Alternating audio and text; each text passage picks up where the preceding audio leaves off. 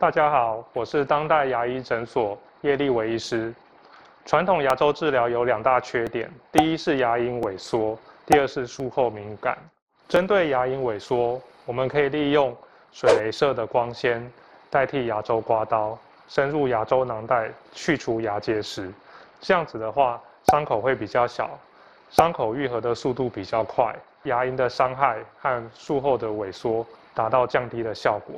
对于术后敏感，水雷射本身具备减低牙根术后敏感的效果。此外，我们可以利用克制化的佛托置入去敏感的佛胶，供患者做居家的使用，减少术后敏感的问题。改善以上两大问题，接受一日全口水雷射牙周病治疗的患者，在术后也能够正常的饮食、工作，不影响他正常的生活。